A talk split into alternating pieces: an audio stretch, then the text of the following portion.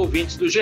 Eu sou o Rodrigo Capello, este é o Diário em Jogo, e hoje nós vamos entender como a Premier League surgiu, cresceu e se tornou um dos maiores negócios do futebol no mundo.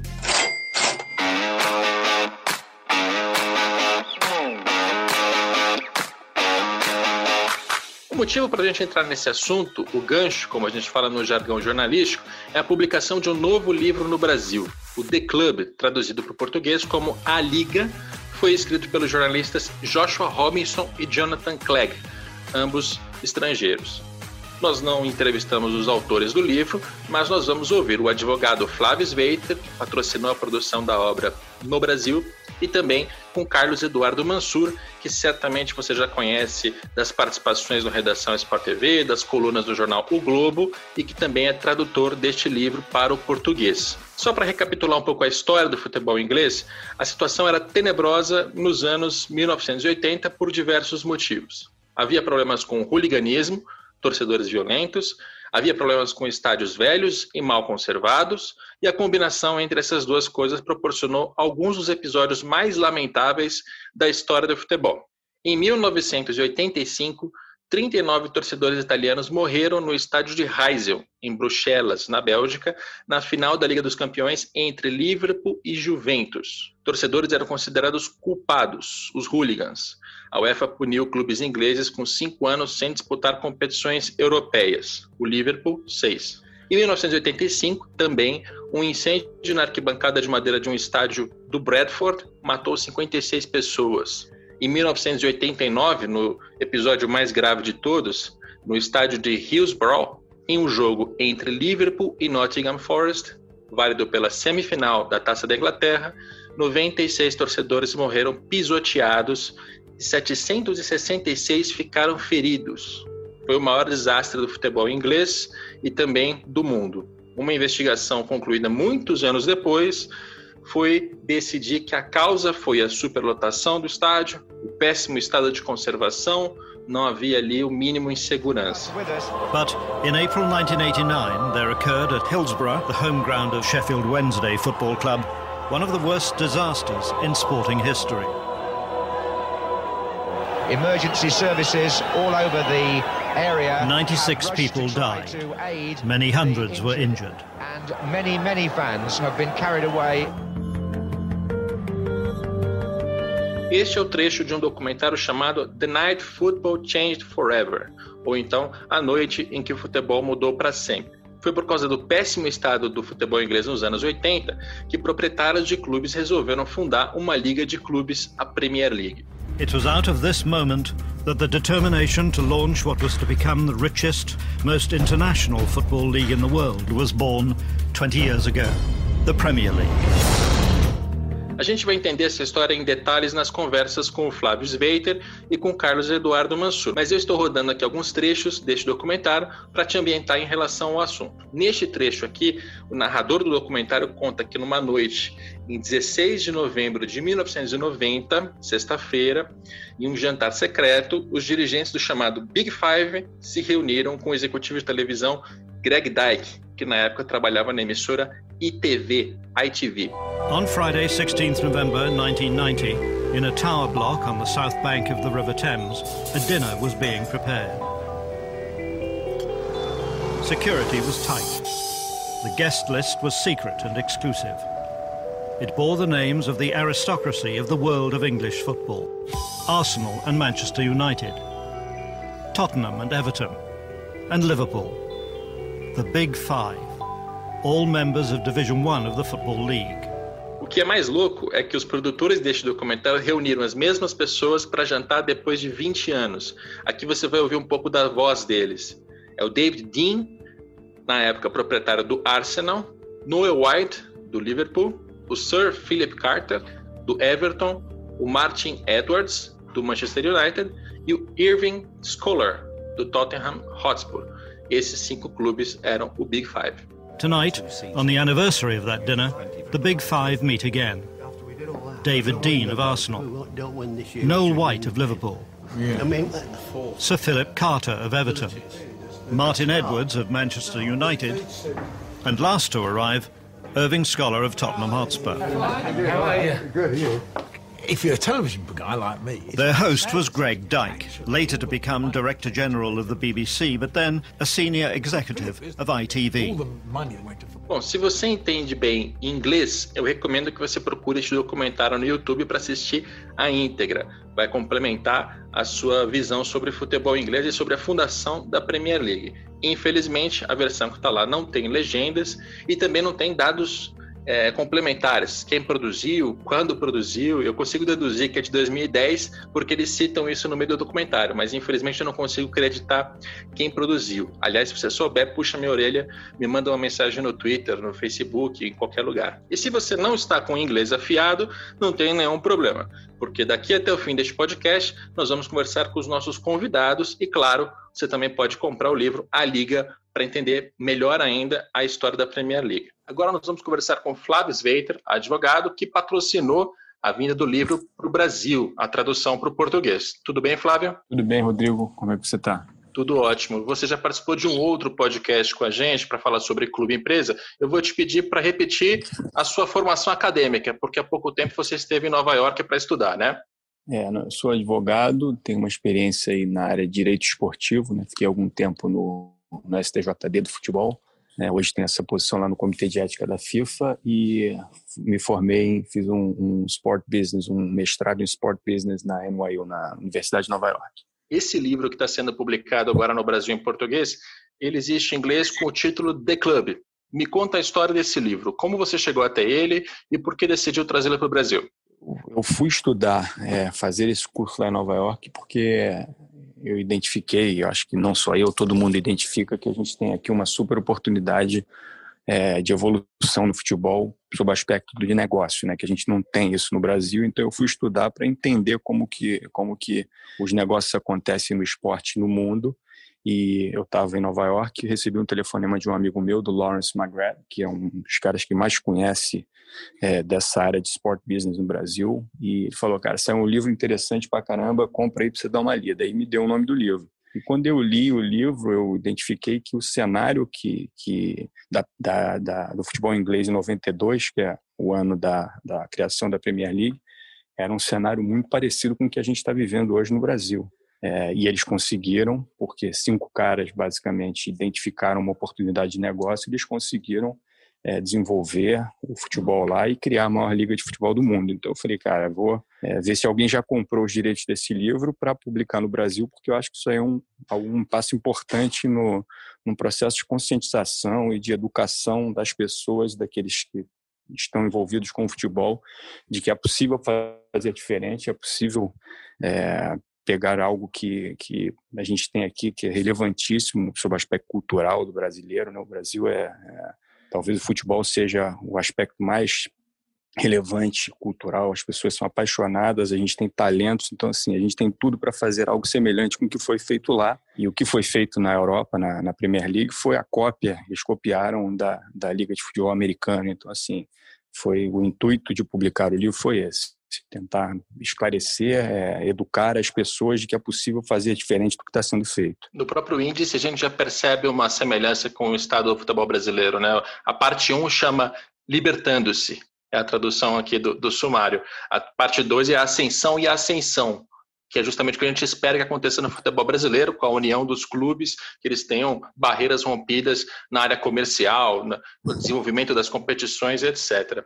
Agora, tudo começa ali com os cinco clubes que se juntam para implodir o sistema eh, até então em vigor, né? Os cinco clubes, vou puxar de cabeça: Manchester United, Arsenal, Tottenham, Everton e Liverpool. Os cinco se juntam, fazem ali um movimento rebelde, dissidente, rompem com a federação inglesa e a partir dali criam uma nova maneira de tratar do produto campeonato inglês, fundam a Premier League. A gente está num estado aqui no Brasil não muito diferente, né?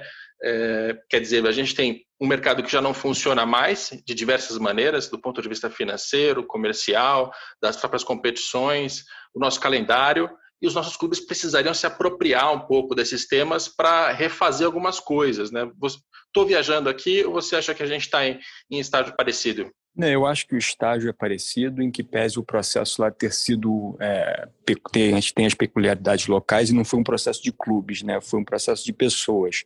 É, foram cinco pessoas físicas que identificaram as oportunidades, alguns vinculados a alguns clubes, outros se vincularam naquele momento, foram comprando ações dos clubes e fizeram é, um takeover do clube, né? passaram a ser detentores de, de participação expressiva, porque lá os clubes são empresa, e a partir dali eles começaram a, a, a desenvolver o futebol. No início não foi algo harmônico com a federação, porque não, não havia interesse naquele momento, mas depois acabaram se ajustando é, e de fato eles criaram um super produto de entretenimento, de esporte, talvez o maior do mundo aí, certamente no futebol o maior do mundo. Então, é, é, algo que é possível no Brasil. A gente tem, é, o Brasil é o maior exportador de, de jogador do mundo. É, desde que começaram a fazer essa, essa medição, o Brasil sempre foi o maior exportador. A gente está na América do Sul, que onde estão os maiores exportadores de futebol do mundo. Depois vem a Argentina. Então, assim, a gente tem a matéria-prima. Não faz nenhum sentido que a gente exporte essa matéria-prima é, para o exterior e não consiga reter esses talentos aqui. Isso acontece porque os clubes estão endividados, estão precisando de dinheiro. E aí, se a gente for na origem do problema, isso acontece porque a gente tem aqui no Brasil uma, uma é, irresponsabilidade geral, é, e quando eu falo irresponsabilidade é que ninguém é responsabilizado no futebol pelos seus atos. Então, se um presidente de um clube assume o clube, o clube está numa situação financeira razoável, organizado, e ele deixar esse clube com um passivo de um bilhão de reais, ele vai para casa e a responsabilidade dele é zero. Nenhum dirigente de clube nunca foi responsabilizado pelas, é, por má gestão no Brasil, e isso a gente vê recorrentemente. Então, os clubes chegaram numa situação financeira que né, assim, é, é calamitante, e por conta disso, eles acabam tendo que vender os jogadores. A gente vê aí clubes dizendo que a única solução é vender jogadores, e a gente perde os talentos, esses talentos vão embora muito jovens, e a gente está num ciclo vicioso. Eu acho que a gente agora precisa, e esse livro é, é talvez seja relevante para isso, as pessoas terem consciência de que é possível fazer diferente e que se a gente iniciar aos poucos um processo é, de, de mudança, a gente consegue sair desse ciclo vicioso para um ciclo virtuoso, reter os jogadores aqui, olhar o futebol não só sob o aspecto esportivo, mas também sobre um produto de entretenimento e criar aqui uma das ligas é, mais relevantes do mundo. Eu não tenho dúvida que isso é possível ser feito. Maravilha eu comecei o podcast com esse papo com o Sveita para a gente entender por que esse livro está sendo publicado no Brasil. Ele sai pela editora Versal, Versal Editores, o título em inglês é The Club, em português A Liga, e eu te peço, Sveita, por último, para dar algumas informações em relação à compra, né? Em tempos de pandemia, as livrarias, imagino, ainda estão fechadas, ou as pessoas estão com receio de ir até a livraria. Como se encontra esse livro aqui no Brasil? Esse mês o livro está sendo vendido numa pré-venda no site da editora Versal, mas a partir do mês que vem ele vai estar tá aí nas maiores livrarias do país, vai estar tá no site da Amazon, né, vai estar, tá, vai estar sendo vendido é, em todos os veículos online, provavelmente, e no, pelo menos nos grandes e, no, e nas livrarias também. Mas hoje está em pré-venda no site da Versal, quem comprar lá vai receber o livro em casa. Muito bem, começa em setembro, a pré-venda. Em outubro, de fato, vai para as livrarias para as pessoas poderem acompanhar, ler e aprender o que, que o futebol inglês tem para contar para a gente. Obrigado pela participação aqui, Sveiter. Obrigado você, obrigado pela divulgação. Espero que o livro sirva para conscientizar e é escrito, é traduzido pelo Mansur, que é excepcional. Muito bem, este foi Flávio Sveiter. Abrir este podcast com a participação dele foi importante por alguns motivos para que você saiba melhor como comprar o seu exemplar do livro, a gente explicou no final da entrevista com o Sveiter, para que você entenda por que ele está sendo publicado no Brasil, né, qual foi a ideia do Sveiter ao comprar os direitos, e o mais legal, para que você perceba desde o começo como a história do futebol inglês pode inspirar o futebol brasileiro. Agora nós vamos conversar com Carlos Eduardo Mansur, colunista do jornal O Globo, jornalista e tradutor do The Club, a Liga. Tudo bem, Mansur? Tudo bem, Capino. Prazer falar com você. Prazer é todo nosso, Mansur. Vamos falar sobre o livro. Primeiro, queria uma, uma questão pessoal sua. É a primeira vez que você traduz um livro? Como é que foi essa experiência? É a primeira vez um desafio é, até muito maior do que eu imaginava, porque quando você começa o trabalho, você vai se dando conta, ainda mais quando é, quando é a primeira experiência desse tipo, de que não se trata só de ler a obra em inglês, entender, é, ter o conhecimento da língua suficiente para traduzir. É, você vai se dando conta de, primeiro, uma tradução pura e simples torna o, o, texto do, do, tamanho de um livro quase ilegível, porque fica uma leitura chata, desagradável. Você precisa construir um texto de uma maneira atraente. Só que você precisa construir esse texto tentando ser o mais fiel possível ao espírito da redação original dos autores, é, tentando entender que, é, que tom eles tentaram dar a, a, ao livro. Quando é uma, um tom mais irônico, um tom mais descontraído, quando é algo um pouco mais técnico, um pouco mais formal, enfim, tentando entender. Então, é, é, é uma construção muito difícil para que você não transforme aquilo numa obra que deixa de ser a obra do autor, porque você é apenas o, uma ponte entre o, o, autor e o leitor brasileiro. É, não adianta você querer transformar aquilo em algo autoral seu, a gente é apenas uma, uma, uma ponte para permitir que a maior quantidade possível de pessoas tenha acesso. Mas sabe que eu gostei do texto original? Eu li, assim, quase metade do livro em inglês. Agora eu vou ler tudo em português. E do que eu li em inglês, eu achei bem escrito. Não só a escolha das palavras, mas eles se preocuparam em construir algumas cenas, né? Coisas que no Sem jornalismo dúvida. do dia a dia a gente não faz. Sem dúvida. Você percebe primeiro que é, são dois jornalistas que acompanharam muito de perto todo o processo de construção da Premier League é, e que, em, em, alguns casos, estiveram presentes em algumas cenas importantes, em outras através de um exaustivo trabalho de entrevistas. Né? É, eles, inclusive, relatam no livro a quantidade de, de fontes ouvidas. É, eles já tiveram uma capacidade brutal de reconstituir cenas, diálogos, é, é, tentar ambientar onde, onde, onde, onde, reuniões e, e, momentos importantes que marcaram a história da, da Premier League aconteceram, enfim, tudo isso é, é o livro conta de uma maneira, ele coloca o leitor quase dentro da, da cena, das cenas onde aconteceram reuniões importantes, a fundação da Premier League, as discussões entre clubes, a questão com a, com a Football Association, enfim, é, é, é uma descrição muito interessante. O livro é, é, é, uma, é muito, é realmente muito interessante para quem quer entender melhor como a, a, Premier League. Primeiro, ela foi criada, qual era o contexto do futebol inglês antes da criação da Premier League, em que contexto ela surge e como ela se transforma nesse, nesse negócio absolutamente gigantesco que a gente conhece hoje pelo menos para mim, é uma obra-prima, porque não só por se tratar das finanças, da administração, do mercado, da mídia, mas porque tem um formato de livro diferente, Mansur. Geralmente, quando a gente olha para a literatura, isso se aplica muito aos livros de futebol no Brasil e também, de certa forma, aos estrangeiros, ou é biografia ou é um texto de um trecho específico da história de um clube, então o São Paulo do Tele Santana, o Vasco de 97 a 2000, enfim, sempre tendo um recorte temporal de um clube só. E fica meio nisso, assim, ou então enciclopédia, todos os jogos da Copa do Mundo desde sei lá quando. Né? Nesse caso, não, tem uma estrutura de livro diferente. E começa ali com um prefácio do Flávio Sveiter, que patrocinou a, a publicação do livro aqui em português no Brasil, em que ele resume numa frase qual é o espírito do livro? Ele diz assim: nos 25 anos que se passaram entre a criação da Liga em 1992 até 2017, quando a negociação do contrato de transmissão de TV para 19 e 22, ocorreu uma revolução no futebol inglês. Os 20 clubes que compõem a liga aumentaram seu valor combinado em 10 mil por cento, cerca de 50 milhões de libras em 92 para 10 bilhões com B de bola em 2017 para esse ciclo que vai começar. Ou seja, é a história de um grande negócio que deu certo, né? Perfeito. E, e, e você não tem é, necessariamente ao longo de todo o livro uma preocupação exatamente cronológica, porque em dado momento é, o livro, primeiro ele se detém no contexto do futebol inglês pré-Premier League, né? Como eram os estádios, depois a interferência do, do governo após grandes tragédias ocorridas em estádios que, que, levaram a sociedade inglesa a entender que, primeiro, o negócio como ele era gerido, principalmente a, a, as instalações dos estádios já não eram mais adequadas a, a algo que se pretendia é, é, moderno, né?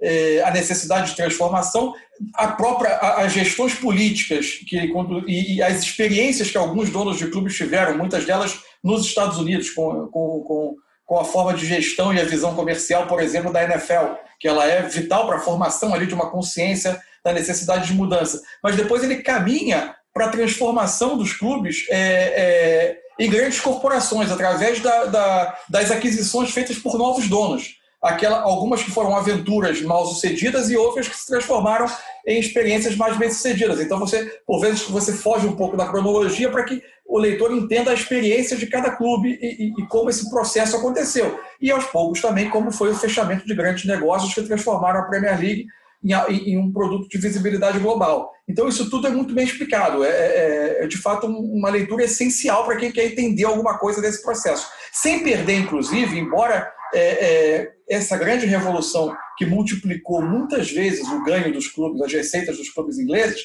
o livro conta isso, mas ele não perde também o senso crítico de que, por vezes, você teve é, é, divergências internas, você teve um processo de, de, de, após a criação do Big Six moderno, que muita gente pode não saber que lá atrás era um Big Five com outro, com outro componente. Você tinha, por exemplo, Everton como parte, não tinha Chelsea e Manchester City como integrantes do hoje Big Six. Você tem essa questão do, do, do grupo dos seis querendo uma, concentrar mais riqueza, enfim, várias discussões que são pertinentes, inclusive, ao nosso futebol, elas estão contidas ali. E legal que você tem alguns capítulos contando cenas em que todos os clubes estão interagindo em bloco, negociações importantes, e você tem capítulos individuais em que você entende um pouco do perfil de quem comprou, o que fez, por que tinha dinheiro, quais foram os desdobramentos daquele investimento. A gente não tem nesse podcast a, proposta de esgotar esse assunto 100%, até porque senão você perderia o interesse em ler o livro.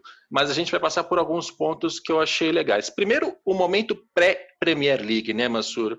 A Inglaterra é, do ponto de vista comercial, ela não tinha patrocinador, ela não tinha placa de publicidade, e a televisão, o que é muito interessante, também aconteceu no Brasil, ela era vista como uma vilã é, ela era uma ferramenta que fazia com que o torcedor deixava de ir ao estádio para ficar no sofá.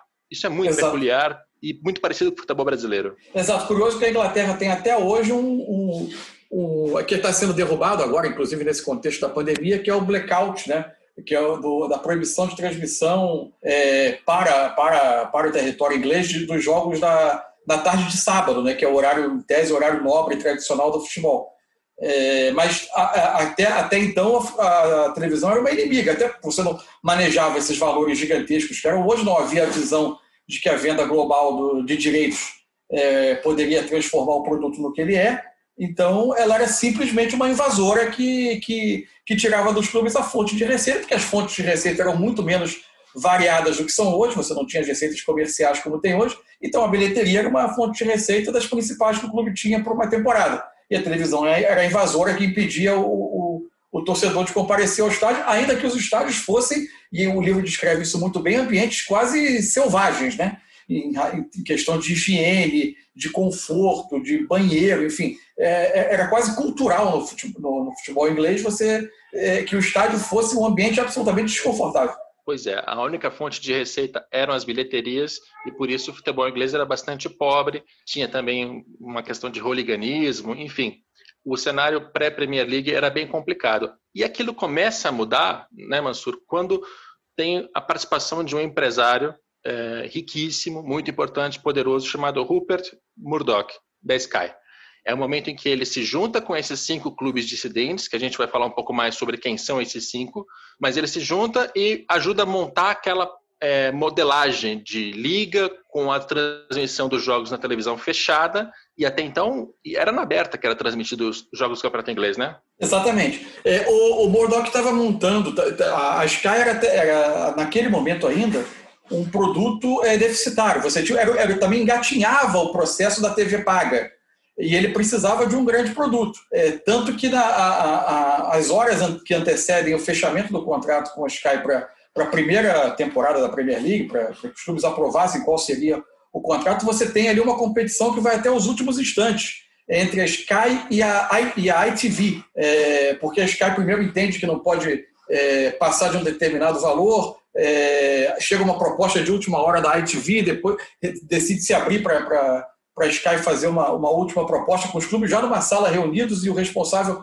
por levar essa proposta ao clube num saguão ali de um hotel tentando é, é resolver assim de última hora essa é, é, como essa questão seria definida, enfim, é, é, todo o nascimento de uma modelagem de produto que está muito bem explicada no livro, que hoje parece algo absolutamente banal, mas que na época era revolucionário. É, é, o próprio, o próprio negócio da TV por assinatura era visto ainda como, como algo embrionário, como uma, desconfi, como uma desconfiança, se, a, se aquele era de fato o, o local para o futebol estar, enfim. É, tudo, tudo que hoje parece muito natural, é, é, inerente à, à, comercialização de qualquer, de qualquer evento esportivo, ali era uma descoberta. Né? E tem um processo ali que a gente ainda vai passar no Brasil, que é de sair da televisão aberta e ficar na fechada. Né? É uma espécie de elitização do futebol por meio da transmissão. O que eu não entendi e eu não senti nas páginas que eu li do livro, talvez eu não tenha visto porque não li tudo, é um, um, ar crítico desses jornalistas em relação a essa elitização, porque eu sei que é um assunto que incomoda muita gente aqui no Brasil, inclusive. Você lembra de alguma coisa desse tipo? É, imagina, o campeonato inglês passava na BBC e depois dessa liga de concentração pra, em poucos clubes, ela passa só na televisão fechada, fica mais cara para o torcedor. É um processo difícil, né? Especialmente no trecho final do livro, quando os clubes já se tornaram grandes corporações, é, o livro traça um paralelo, e aí, evidentemente, que ele reconhece, em parte, o aumento do conforto dos estádios, do que esses estádios transformaram, mas ele também mostra um pouco que a experiência de ir a um jogo de futebol mudou, em alguns aspectos para pior, no sentido de que ela se tornou, tornou mais fria, no sentido que os próprios produtos comercializados no estádio se voltam demais para turistas, é, de que a atmosfera do estádio parece, por vezes, ter perdido um pouco da essência das comunidades em torno, do, em torno dos times. Isso, isso é um pouco discutido, sim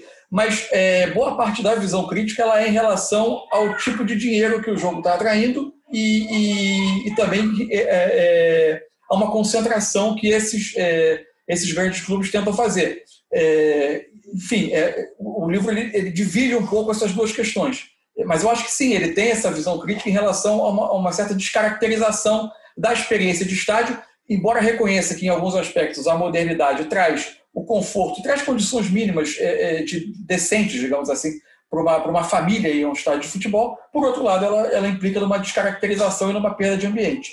E é uma discussão bem atual em relação ao futebol brasileiro, porque em algum momento os nossos dirigentes vão acabar tendo que escolher entre TV aberta, fechada, pay-per-view. Muitos deles estão falando em lançar OTT, né, que é ter um aplicativo com uma assinatura por um valor para o torcedor. Hoje a gente está passando por uma ebulição em relação a esse assunto. Eu não sei se eles vão escolher esse ou aquele, evidentemente, mas quando a gente olha para a história do futebol inglês e vê essa passagem da aberta para fechada, é algo que aqui no Brasil a gente pode passar, por isso é tão bom de, de entender o que aconteceu por lá.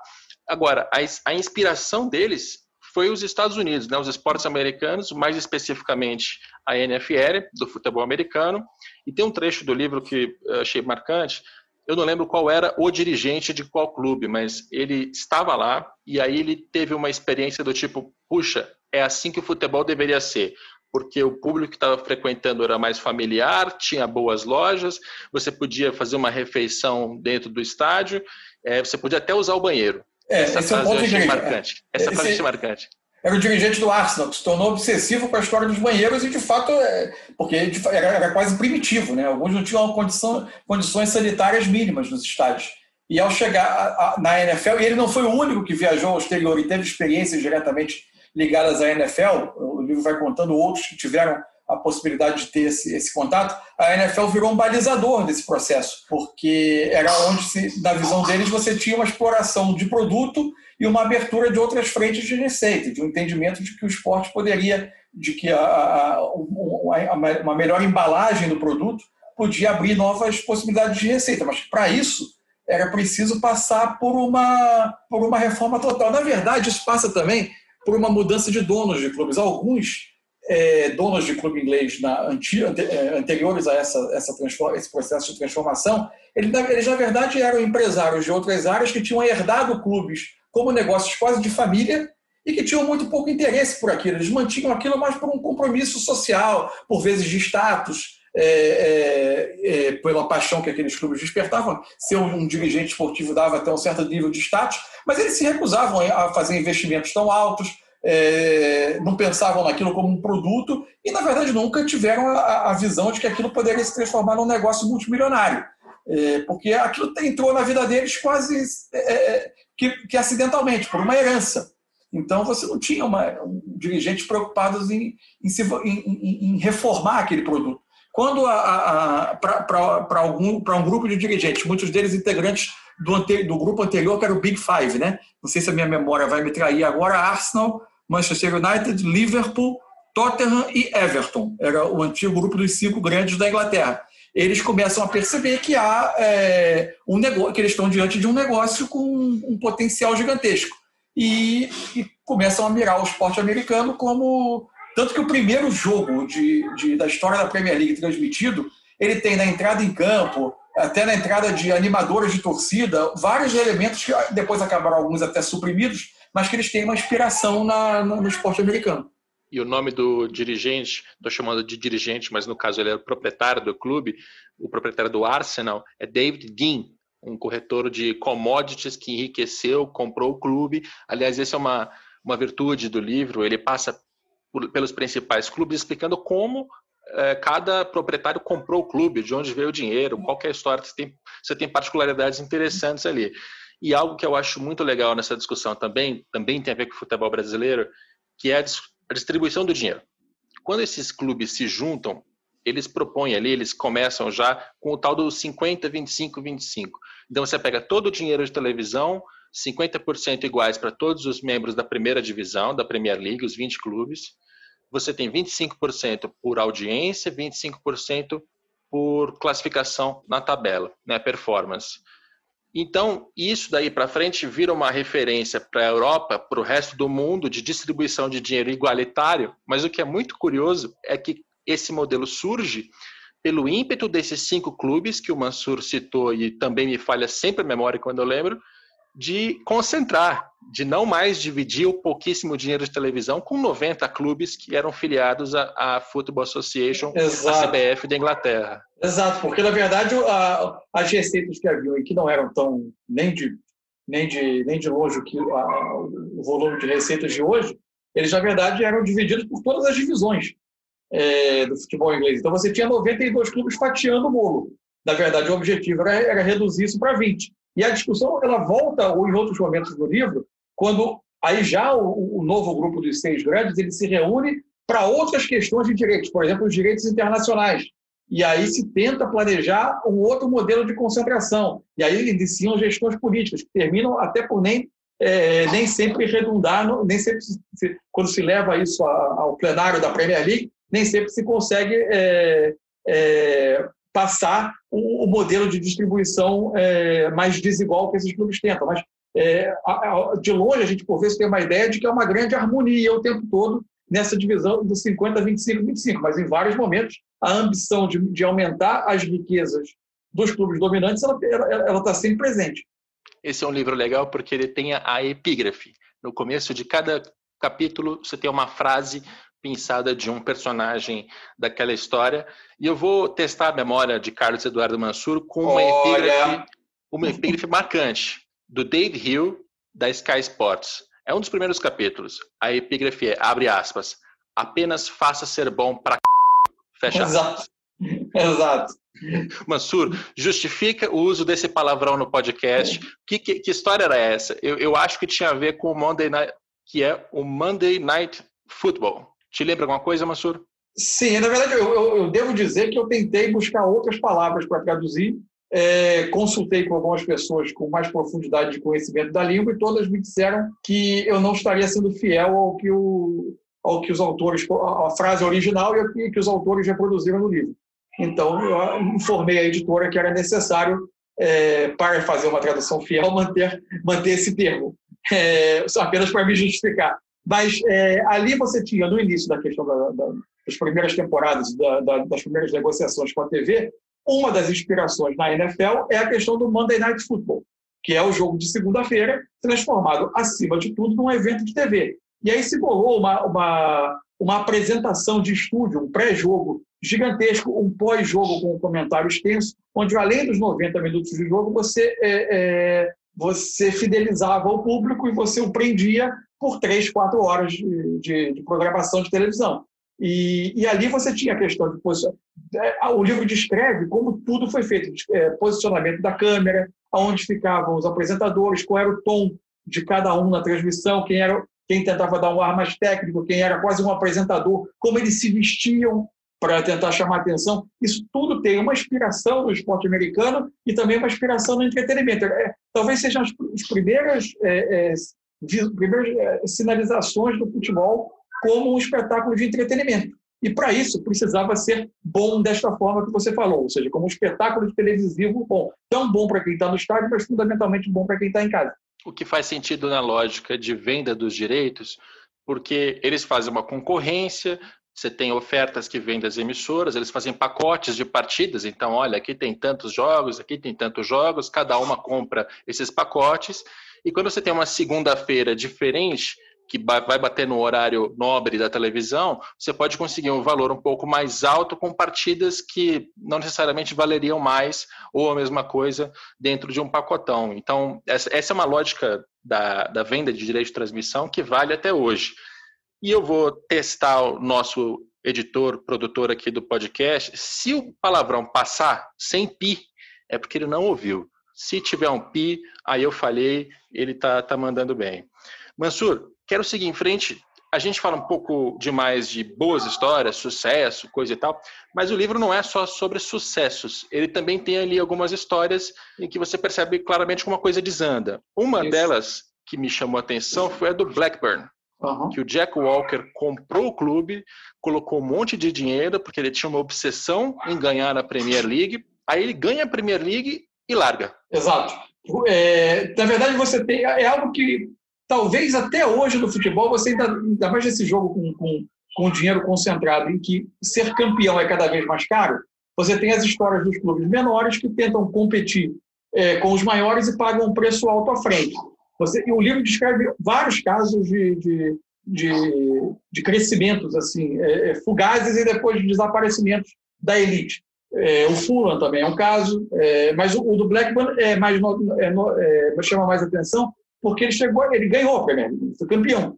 E só que o, o, o interesse de permanecer né, nesse jogo, nesse jogo de, de valores elevados por parte dos donos, ele não se manteve. Então o clube praticamente foi abandonado e, e, e, ele rapidamente ele deixa de existir na elite.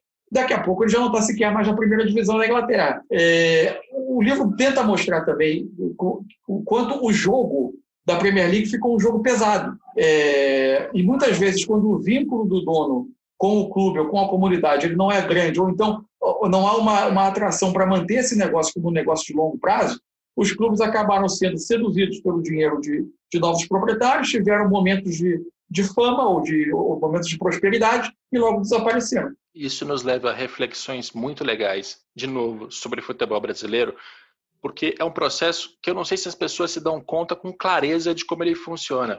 A partir do momento em que o futebol começa a ficar mais caro, não é todo mundo que consegue participar do jogo.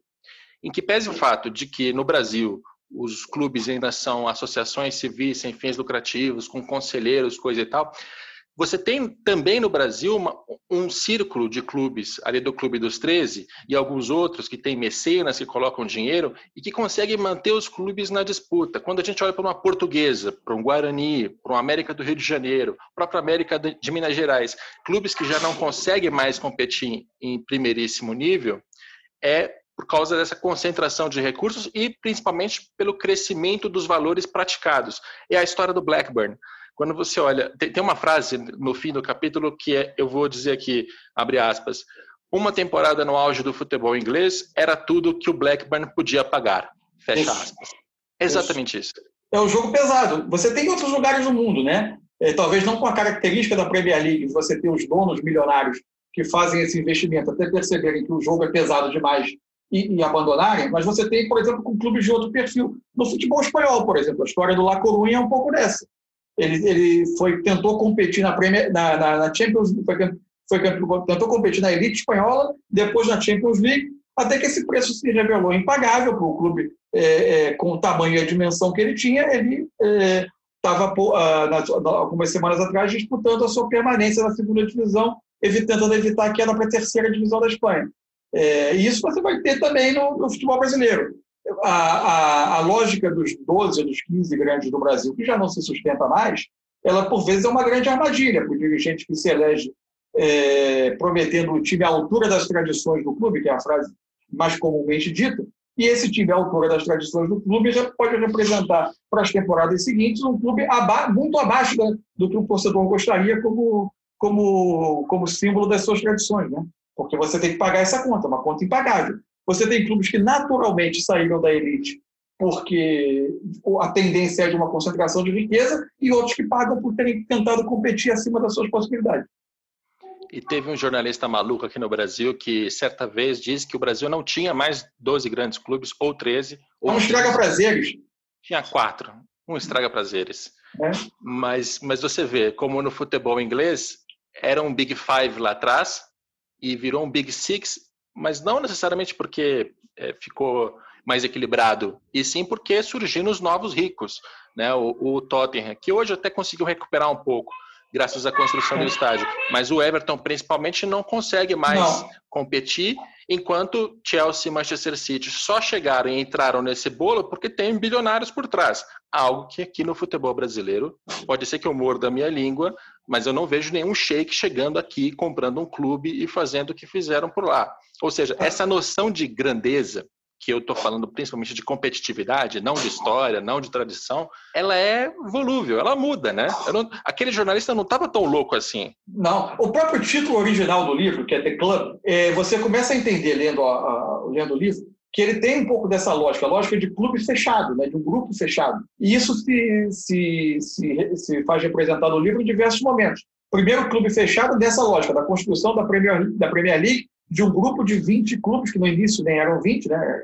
eram 22 ou 24, agora a minha memória está me traindo, mas é, que, que, uma elite que divida as riquezas que o futebol pudesse gerar com a, a, com a televisão, com a comercialização de produtos, com a transformação do evento em produto, não entre 92, e sim entre os clubes de elite. É, mais tarde, com a criação desse, desse bloco de clubes mais poderosos, financeiramente mais poderosos e globais, efetivamente globais, também tentando formas de, de, de fazer com que essa riqueza circule mais nesse grupo. Então, a lógica do The Club, ela também é um pouco de mostrar como a Premier League como um clube fechado, é, em que o jogo é pesado, é, é, como aquela área, uma área VIP de um cassino, né, que, que poucos podem entrar porque poucos conseguem jogar ali, é, ter ficha para jogar ali, né? Muito bem. The Club, a Liga. Espero que esse podcast tenha principalmente te instigado a comprar e ler o livro porque a gente não revelou aqui nem 5% de tudo que tem dentro desse livro. É realmente um livro muito legal. Eu estou ouvindo o Mansur num dia de folga dele, porque eu sou um péssimo colega de trabalho e agora eu vou liberar ele para curtir a família. Você, você é sempre, sua chamada é sempre bem-vinda, sabe que é só chamar que eu estou aqui. Foi um prazer falar com você, Rodrigo. Abração. Carlos Eduardo Mansur, uma das mentes mais pensantes do jornalismo esportivo brasileiro e agora também tradutor de livros. Eu espero que você tenha gostado deste podcast e antes de terminar, eu vou deixar um recado importante. Não pirateie, porque se você piratear, a editora Versal não vai receber o valor pela venda do livro. Os autores do livro não só aqui no Brasil, mas os estrangeiros, quem teve muito trabalho para apurar essa história, para escrever, é muito difícil escrever um livro, garanto, eles não vão receber os royalties. No fim das contas, se você piratear, vai acabar desestimulando que novas obras sejam publicadas no Brasil. Principalmente sobre a indústria do futebol, nós precisamos urgentemente de mais livros publicados em português para melhorar a qualidade do nosso debate na opinião pública e também nos bastidores do futebol. Esse episódio tem a produção do Leonardo M. Bianchi, que vai ser testado com o Pino Palavrão. Se ele não colocar, puxa em orelha dele. E tem a coordenação do André Amaral e do Rafael Barros. A gente volta na próxima segunda-feira com mais um Dinheiro em Jogo.